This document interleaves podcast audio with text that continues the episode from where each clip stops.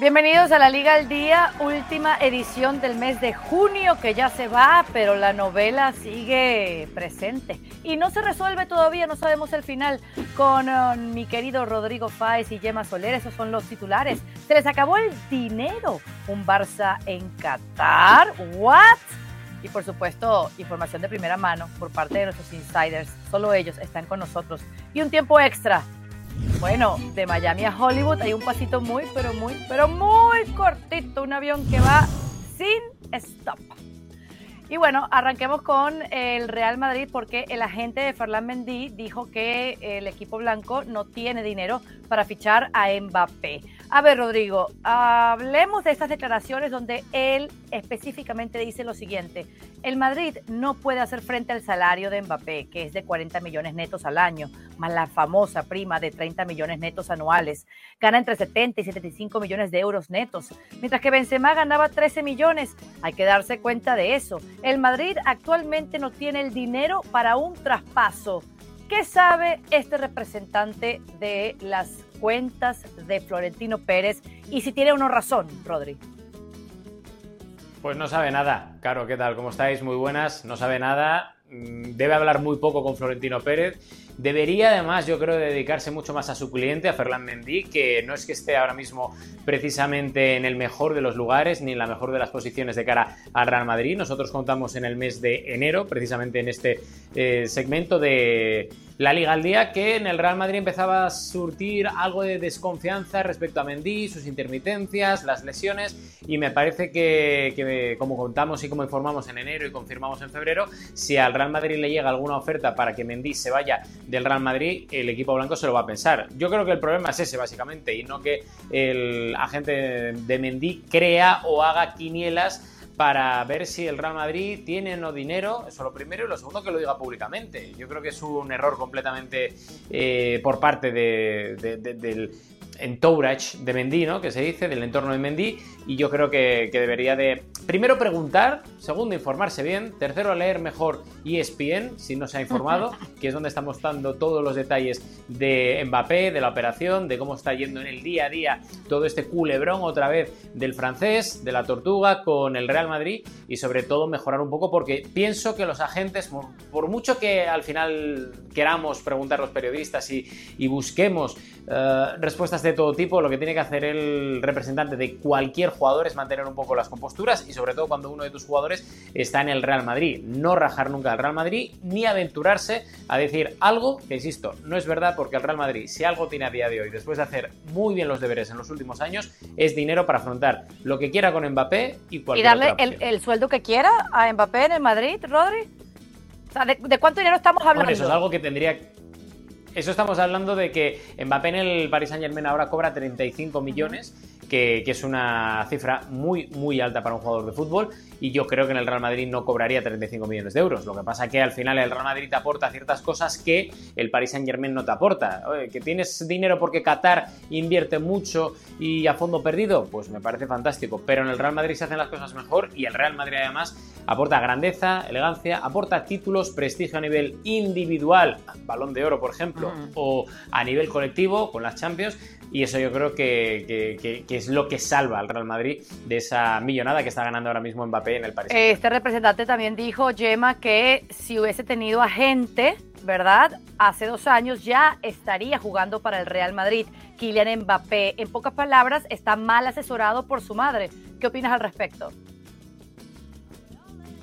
Bueno, yo no desconozco el contexto en que hizo toda esta sarta de, declaraciones, pero más allá de, que fuera un entorno informal o cualquier cosa, me parecen un montón de torpezas, porque como bien decía Rodri, si tienes intereses en ese club, hablar mal, aunque sea solo para decir la diferencia económica que supondría Mbappé, que Benzema decir que no tiene dinero, además un club que tuvo muy cerca, muy cerca a, Mbappé, que parecía que ya estaba prácticamente hecho. Entiendo yo que tenía el plan económico para ello, no creo que estuvieran improvisando. Y en este caso, que en caso de haber tenido un agente, o de, entiendo, haber sido él el agente, estaría en el Real Madrid, no sé si recuerda toda la presión que hubo en torno a, Mbappé, y sí, la, la madre y la familia, que quizás tienen un, hacer pues eh, menos profesional, pero más pensando en el profesional que es también su hijo, pero es que no solo eso, se movilizó toda la selección francesa, el presidente del gobierno de la República eh, y hubo una presión enorme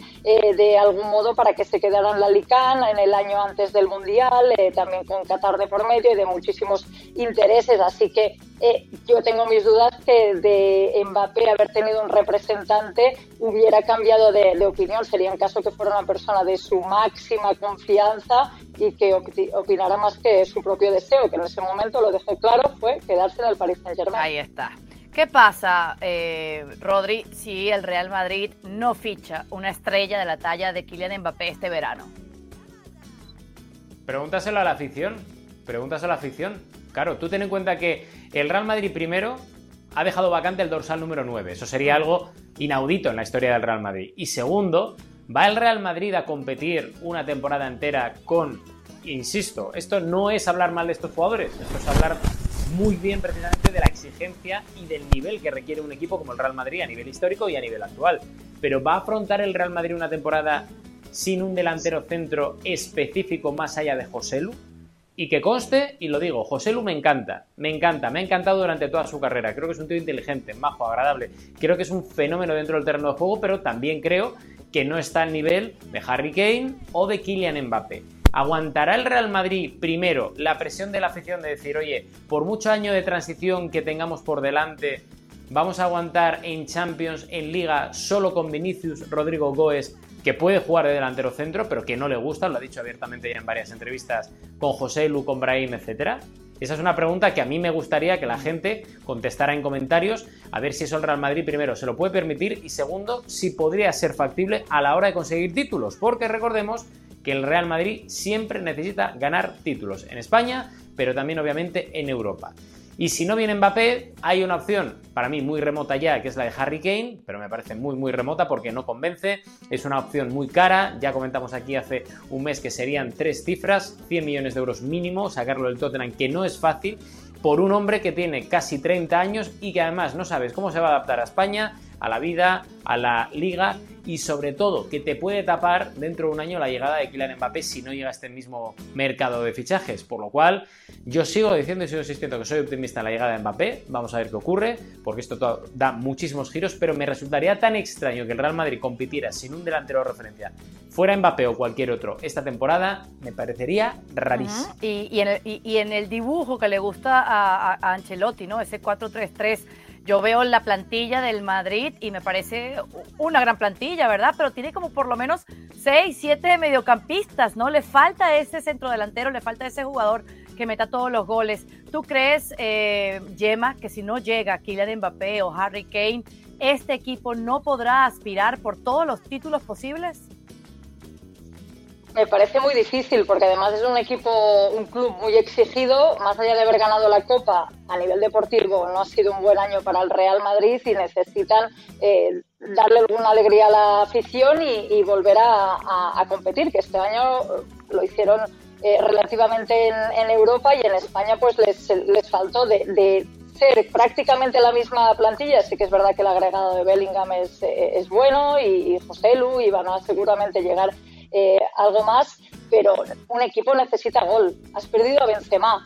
Eh, no hace falta tirar la memoria muy atrás para ver qué pasó cuando se fue eh, Cristiano Ronaldo. Y eso que tenían entonces a Benzema, que se readaptó bastante bien, pero claro, ahora no sé si existe esa, esa figura que genere goles, porque es verdad que Vinicius y Rodrigo pues son grandes futbolistas, pero a la hora de, asegurar esa calidad en el último tercio que necesita cualquier equipo que quiera ser competitivo, necesita mucha contundencia en la delantera, en, ambas áreas, y eso yo creo que es una pieza fundamental y que le faltaría, echaría mucho de menos el, el Real Madrid si no tiene un hombre gol que le puede garantizar ese tipo de partidos ajustados, que si no tienes esa calidad ahí delante, difícilmente te llevas los puntos. Y respondiendo a lo que decía Rodrigo, la afición...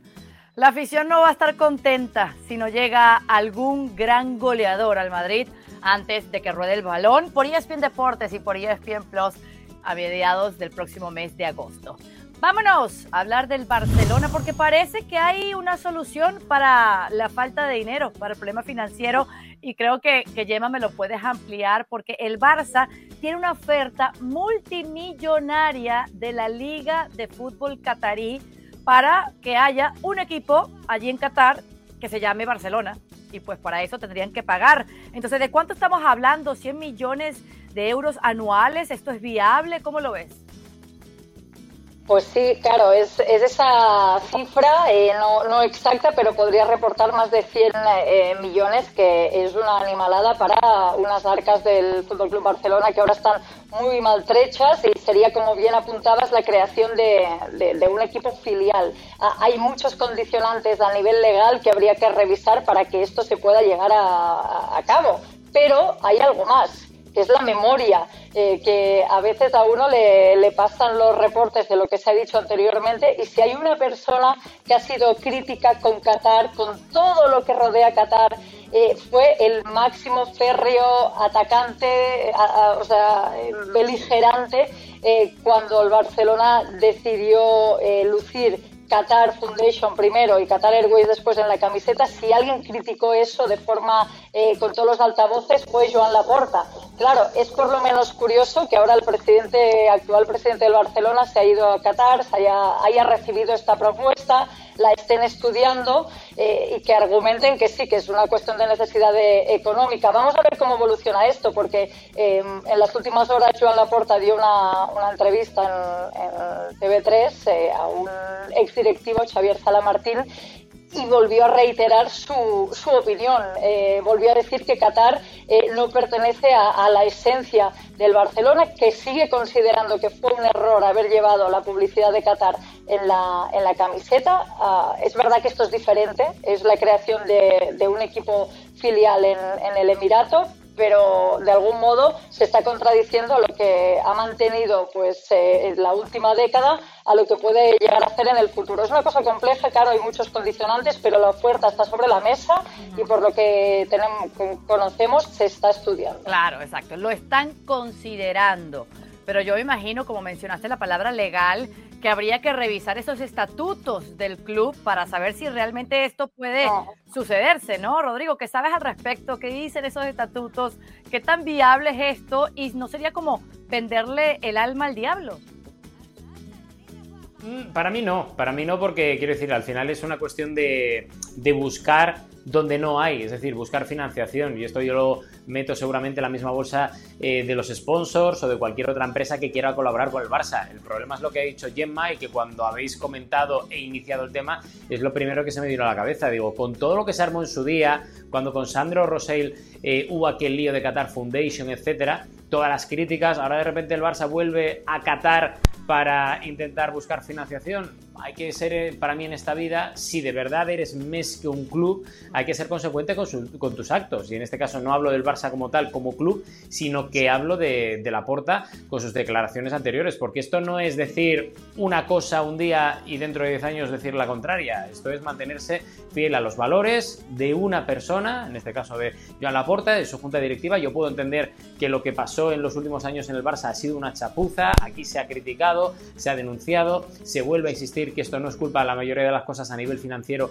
que, no es culpa de la Porta, sino de Bartomeu y de su junta directiva, que ha sido un auténtico desastre, pero de ahí a tener que acudir a este tipo de capitales, a mí me parece un tanto extraño. Por mucho que se intente maquillar de una forma o de otra, pero si tú hace 10 años eh, decías que Qatar era malo, que no podías ir allí por temas precisamente de valores, y ahora que tú estás dentro y que no encuentras otra financiación, tienes que acudir a ese mismo mercado que tú criticaste en el día anterior, insisto, creo que hay que ser coherente y consecuente con tus actos y sobre todo con tu ideología y con tus palabras, porque si no al final estás dejando a la institución, que obviamente está por encima de cualquier persona, por encima de cualquier junta directiva, la estás dejando dañada a nivel claro, ¿no? Bueno, si esto no se da, eh, hablemos de venta de jugadores. El tema que sí podría venderse para, para asegurar que puedan buscar ese reemplazo de Busquets. ¿Cómo está el mercado de fichajes en el Barça, las salidas y las llegadas? Yema. Sí, en el caso de Kessi, es, es un activo muy jugoso eh, para el Barcelona, porque recordemos que él llegó libre del Milan a principio de temporada y esto que significa que cualquier venta, cualquier dinero que se genere de su salida es fair play neto para el Barcelona. Y, luego hablaremos en los insiders de lo que está rastreando en el mercado y las dificultades que tiene precisamente por no tener ese fair play, pues claro que sí serían eh, eh, ganancias puras y duras y es lo que le interesa al Fútbol Club Barcelona.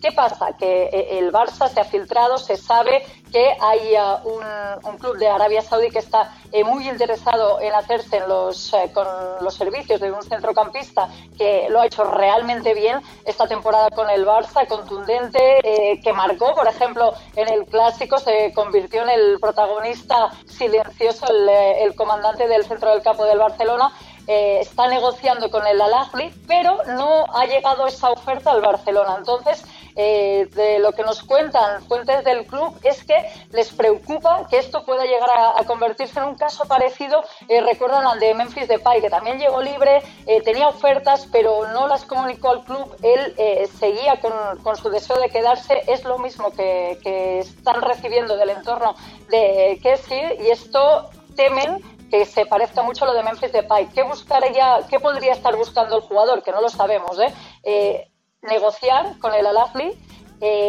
cerrar, tener prácticamente cerrado el fichaje y en lugar que esos 20 eh, millones del traspaso más, eh, más 10 que podían llegar a ser para el Barcelona, para ese fair play, que se los quede el jugador como prima de fichaje. En un momento eh, forzar su, su salida. Entonces la, la, situación está así, saben que hay estas ofertas, el Barcelona es uno de los activos que quiere colocar en el, en el mercado, pero de momento la operación está estancada por esto, porque el jugador y su entorno no han puesto sobre la mesa del Barcelona esta operación de posibles salida. Bueno, porque tú crees que sea así, Rodri.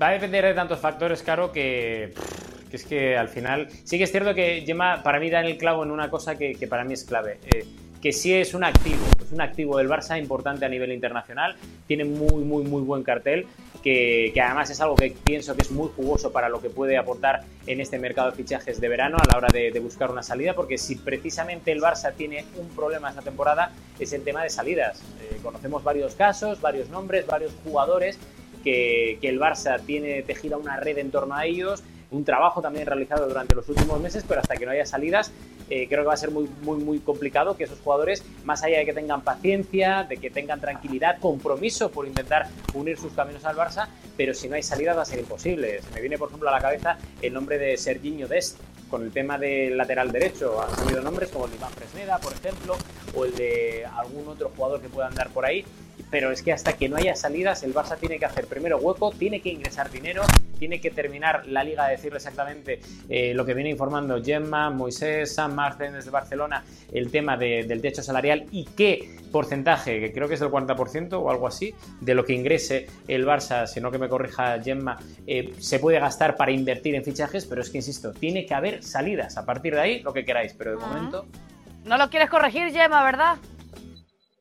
No, jamás. Eh, y del tema de salidas, eh, vamos, a, vamos a añadir algo más de, la cuestión de este tal, porque ahora mismo, lo hablaremos en el Insiders, Caro, la, la gran eh, obsesión del Barça es colocar a futbolistas, porque si no, aquí no puede entrar nada más.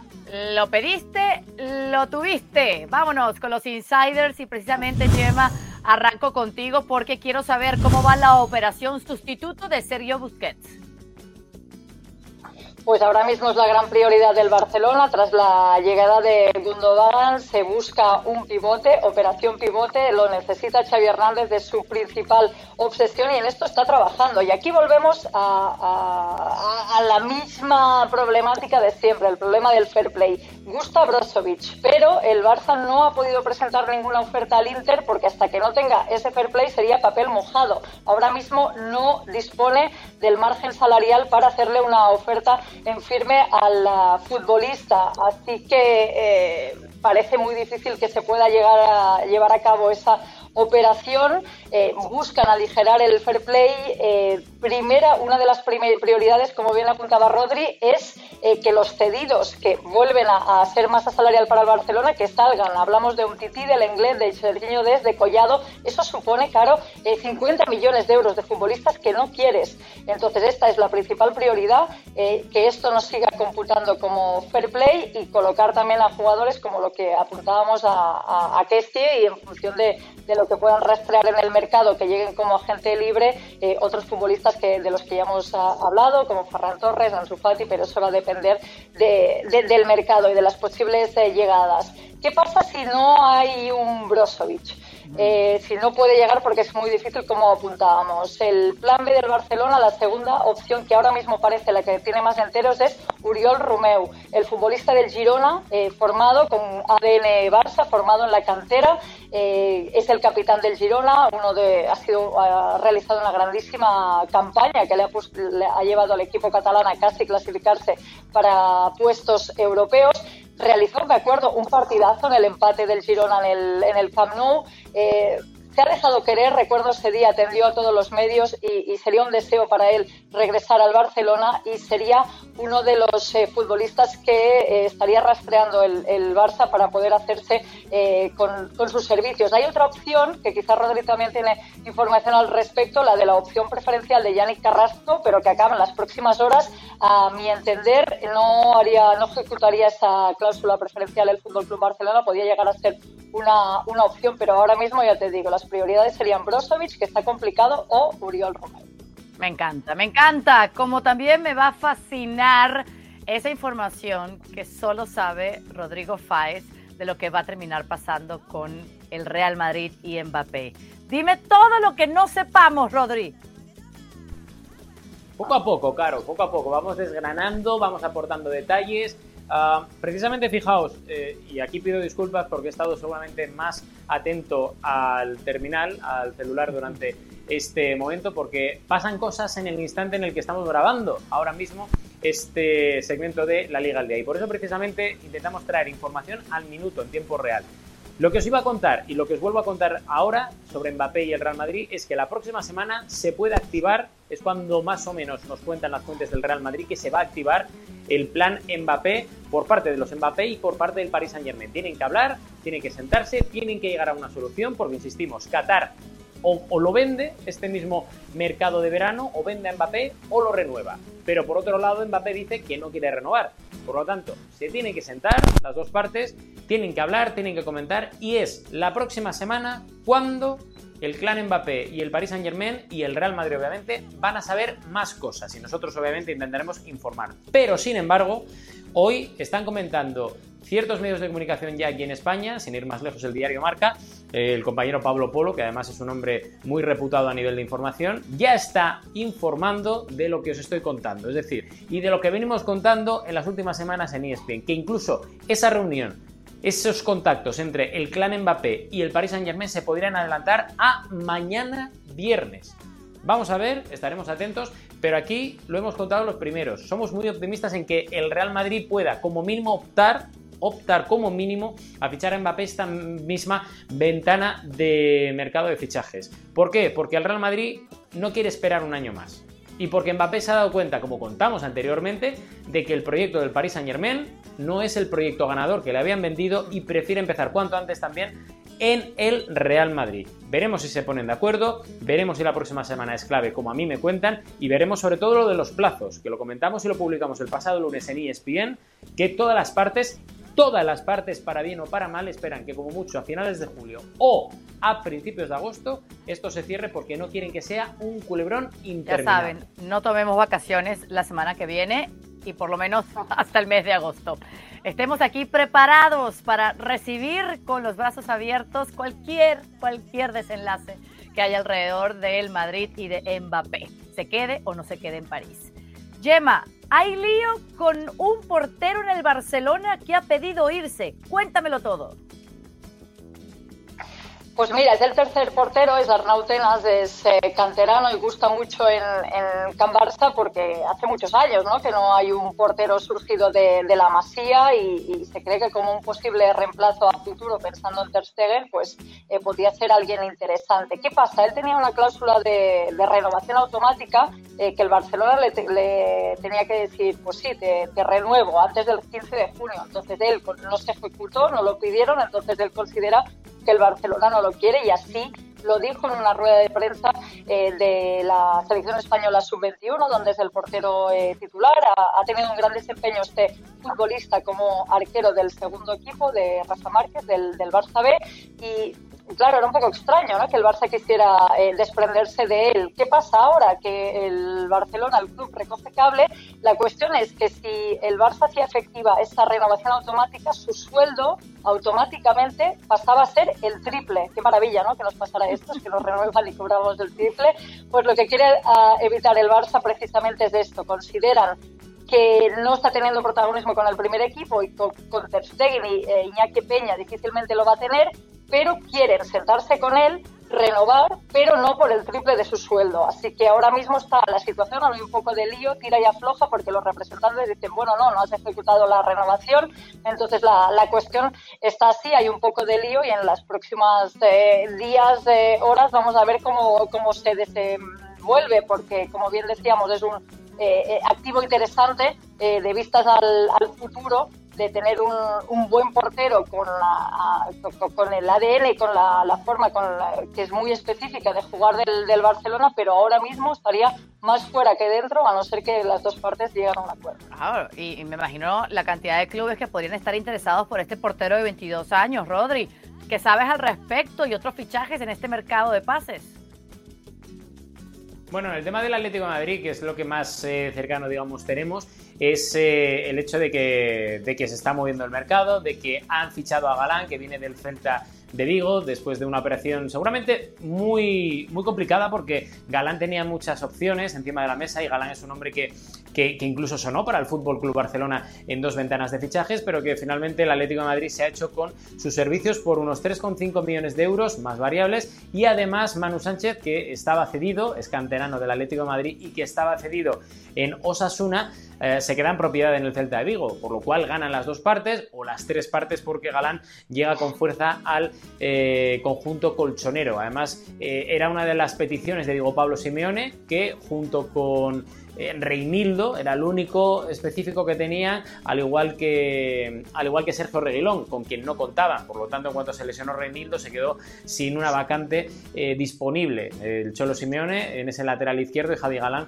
viene a intentar eh, ser fuerte. Y hablando precisamente también, Caro, déjame que te saque otro nombre del cual hemos hablado, de laterales, Atlético de Madrid, pero en este caso más laterales derechos que otra cosa. El de Arnau, jugador del Girona. Se ha especulado, aquí contamos en su día que había bastante interés del Atlético Madrid en Arnau, luego se disipó o como mínimo las fuentes no nos contaban lo que igual sí que sabían y parece que Arnau vuelve otra vez al radar del Atlético de Madrid, porque en ese lateral derecho precisamente necesitan también efectivos, porque eh, digamos que Nahuel Molina es el titular indiscutible para el Cholo Simeone, ha empezado eh, o ha sido una temporada para el argentino de menos a más, pero acabó muy bien la temporada, pero necesitan también un recambio de garantías que pueda competir con Nahuel Molina, que haga que no se confíe el argentino y que en caso del catalán, pues que pueda ser también una buena piedra de toque para seguir creciendo, para seguir progresando y que vuelva otra vez a estar en el radar del Atlético de Madrid esta misma temporada. Veremos a ver en qué queda, porque insisto, vuelve al radar, pero no estamos diciendo que ya haya una oferta en firme, pero sí que vuelve otra vez a retomarse ese interés del Atleti en un lateral derecho que tiene mucho, mucho presente, pero sobre todo mucho futuro, como es Arnau. Muy bien, vamos, eh, Gemma, con tu último Insiders, un apagón en Barcelona.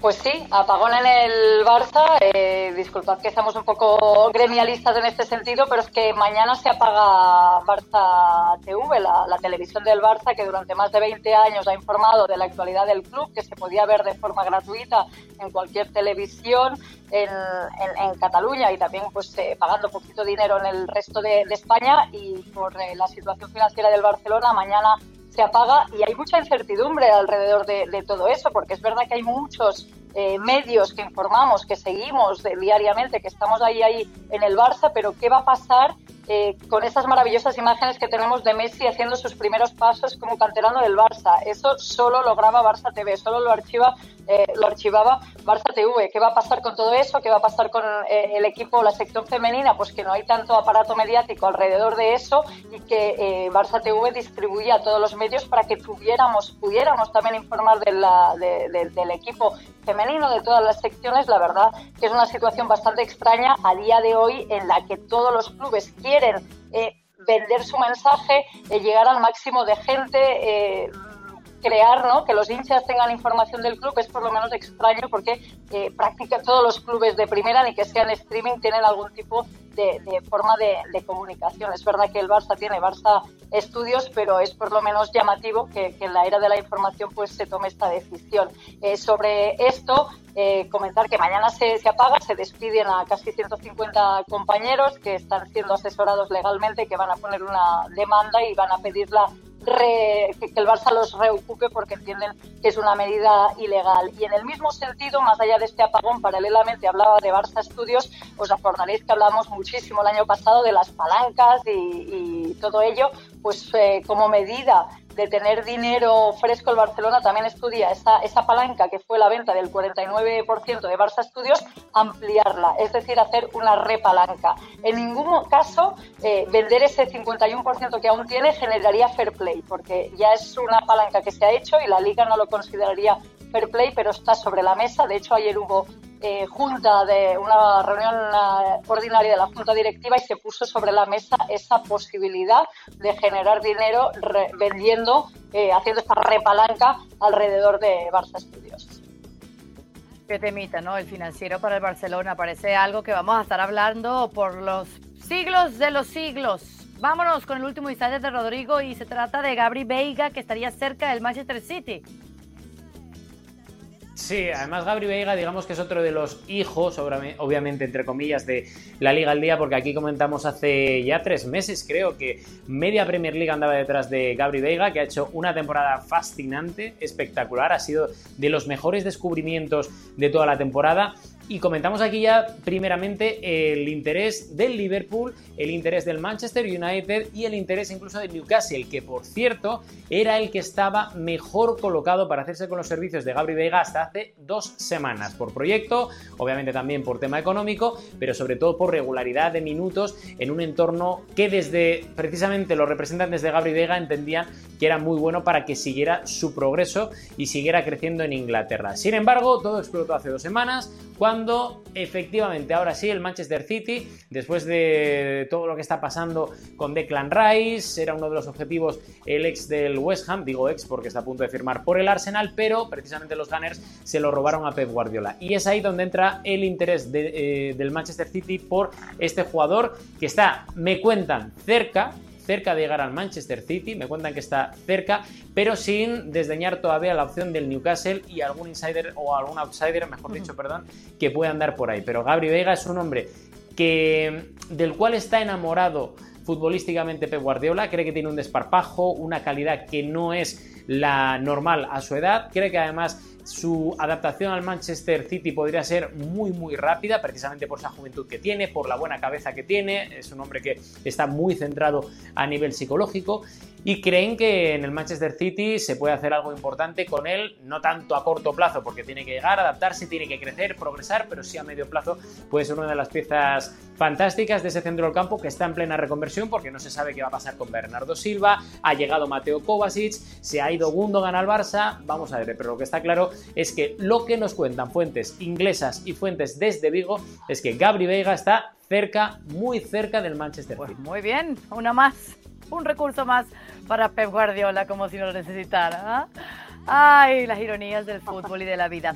Vámonos al tiempo extra, porque ustedes saben que yo siempre les traigo un regalito y esto tiene que ver con algo nuevo para Leo Messi, que está en Argentina y que se atrevió a tomar un papel en una comedia que filman allí, bueno, que graban allí en, Argentina, un show de televisión que por cierto se va a ver por Star Plus a partir del 25 de creo que es de junio, bueno, en estos días, en Latinoamérica. Y yo me pregunto si ustedes saben algo al respecto y qué tal lo hizo el capitán de los capitanes. Aquí, alguito de esa escena.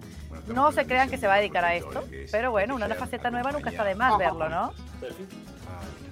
Los protectores. Hombre, sí, además eh, cuando ves al mejor futbolista del mundo, es verdad que, que no ha sido durante su carrera quizás el, el, futbolista con más capacidad comunicativa. Cuando lo ha tenido que hacer lo ha hecho y lo ha hecho eh, bastante bien, pero bueno, eh, ya está, digamos, mucho más desatado eh, de capitán de Argentina para hablar con la prensa y ahora pues mira, la faceta de, actor lo hace bien, claro, pero el papel tampoco se veía muy No, es, el mismo, es el mismo, pero cuando estaba en el Paris Saint Germain, ahí rodeado de unos agentes que están en bancarrota y que necesitan una gran estrella para salir de abajo. En fin, ¿a qué otros jugadores del fútbol esto de la actuación les ha ido bien en el pasado? ¿Se les viene alguien en la mente? Bueno, Eric Cantona, ¿no? Hizo algún cameo y lo, y lo hizo bien. Zlatan eh, Ibrahimovic. De, de, primer nivel. Ibrahimovic también hizo algo, pero yo recuerdo, fijaos, bueno, os voy a contar una historia después de esto, pero Raúl Meireles, en un, el exjugador de Liverpool, eh, cantó eh, una canción de un artista portugués de los 80, se llama Antonio Barasaus, eh, creo que se pronuncia así, perdón, que no tengo ni idea de portugués, variaciones, bueno, y, lo hizo muy bien también, pero fijaos, en el Real Madrid está el mejor cantante de la historia. el mejor cantante de la historia en, español jugó en el Real Madrid, claro. ¿Tú sabes quién es? Julio Iglesias. ¡Oh! Claro, que yo. Llegó a jugar, creo, en el Castilla y no sé si algún minuto en el primer equipo, hasta que se lesionó y tuvo que dedicarse a carrera. Es verdad, es verdad. Por suerte se lesionó.